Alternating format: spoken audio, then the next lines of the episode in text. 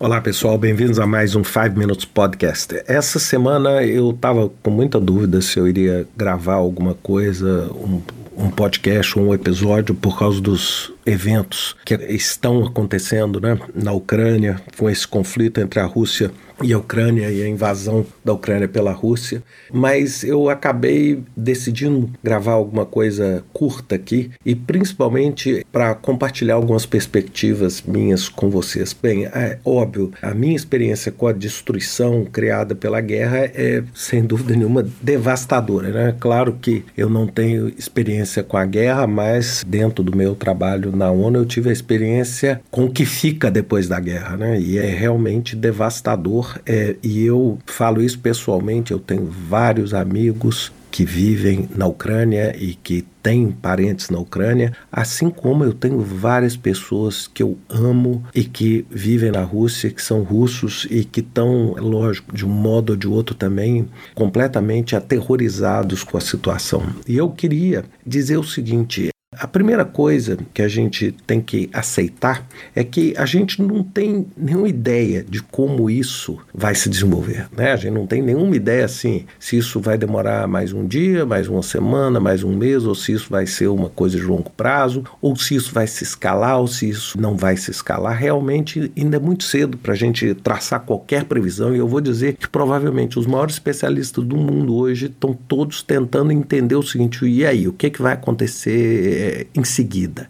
É, eu realmente não sei, mas aí eu queria compartilhar com vocês três coisas que eu acho que a gente tem que fazer quando a gente está liderando os nossos times, é claro que muitos de vocês podem ter times e trabalhando ainda mais com essa globalização, que tem times na Ucrânia, que tem profissionais trabalhando parte na Ucrânia ou parte na Rússia, etc. E vocês sofreram disruptura tremenda. Então, a primeira coisa que eu queria dar a dica para vocês é o seguinte: não adianta tampar o sol com a peneira. Assim, a gente tem que reconhecer a realidade. Tem uma guerra em curso e uma guerra com grandes proporções, grandes proporções grandes, talvez um dos eventos principais que a gente teve desde a Segunda Guerra. É uma guerra grande, é uma guerra dura e que essa realidade vai alterar de uma maneira ou de outra muitos dos projetos que a gente está fazendo, ou seja, projetos de tecnologia que envolvem distribuição de recursos, é quem utiliza recursos, quem mexe com segmentos como petróleo, quem mexe com segmento energético, quem mexe com segmento militar,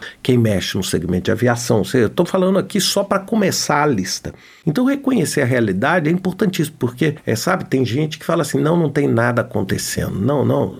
É, tem muita coisa acontecendo, né? Tem muita coisa acontecendo que tem impacto absolutamente global. Ou seja, o bloqueio, as sanções que nós estamos vendo são sanções também nunca vistas. Então, assim, nós não sabemos como é que vai ser o funding no mundo depois disso, como é que nós vamos entender sobre reservas soberanas, etc. Como é que isso vai funcionar depois? Então, é reconhecer que é uma realidade que mudou, talvez tanto mais quanto o Covid.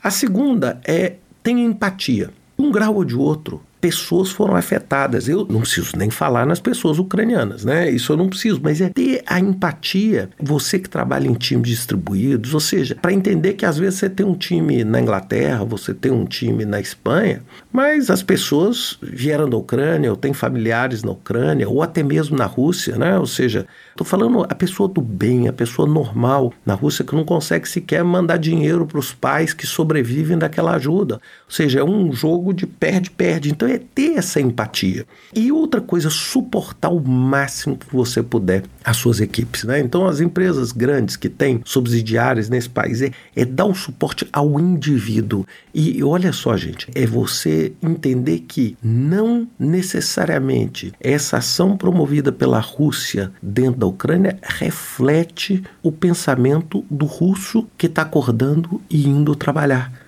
É, então, assim, a gente entender que essa é uma decisão que foi tomada pela liderança na Rússia, mas não necessariamente ela reflete a conformidade e o pensamento das pessoas. Por quê? Porque, sem dúvida nenhuma, existe um risco enorme de acontecer agora uma discriminação total contra uma comunidade inteira por causa das decisões dos seus líderes. E isso, assim, é um problema que vai ser de difícil solução. Mas você tem que achar formas e meios de suportar essas pessoas. Então, basicamente isso, é entender essa realidade, é ter empatia e suportar, assim. Muita gente pergunta, o que, que você está fazendo com os seus projetos? Eu estou num compasso de espera, eu estou aguardando, é lógico, tem projetos que vão ser mais visivelmente, diretamente afetados, tem projetos que vão ser menos, mas o momento agora é o que? É preocupar com as vidas que estão sendo perdidas, é preocupar com a saúde, vamos dizer, mental de toda a sociedade que está ao redor das pessoas que estão com medo, etc. Ou seja, dessa loucura da guerra. A guerra nunca produz bons resultados e ter empatia por essas pessoas, ou seja, que isso não aumente mais o preconceito que um tem contra o outro e suportar as pessoas. Né? Então, acho que é, esses seriam os três pilares. É lógico que talvez daqui a umas semanas eu possa gravar um, um podcast um pouco mais completo, porque a gente realmente eh, não sabe qual vai ser o desfecho ou se daqui a uma semana vai ser um podcast com a realidade completamente diferente. Tá? O meu abraço fraterno e a minha solidariedade ao povo da Ucrânia, muita força também para as pessoas na Rússia de bem que também não estão vendo nenhum sentido nessa guerra, tá? Um abraço para vocês e até semana que vem com mais um 5 Minutes Podcast.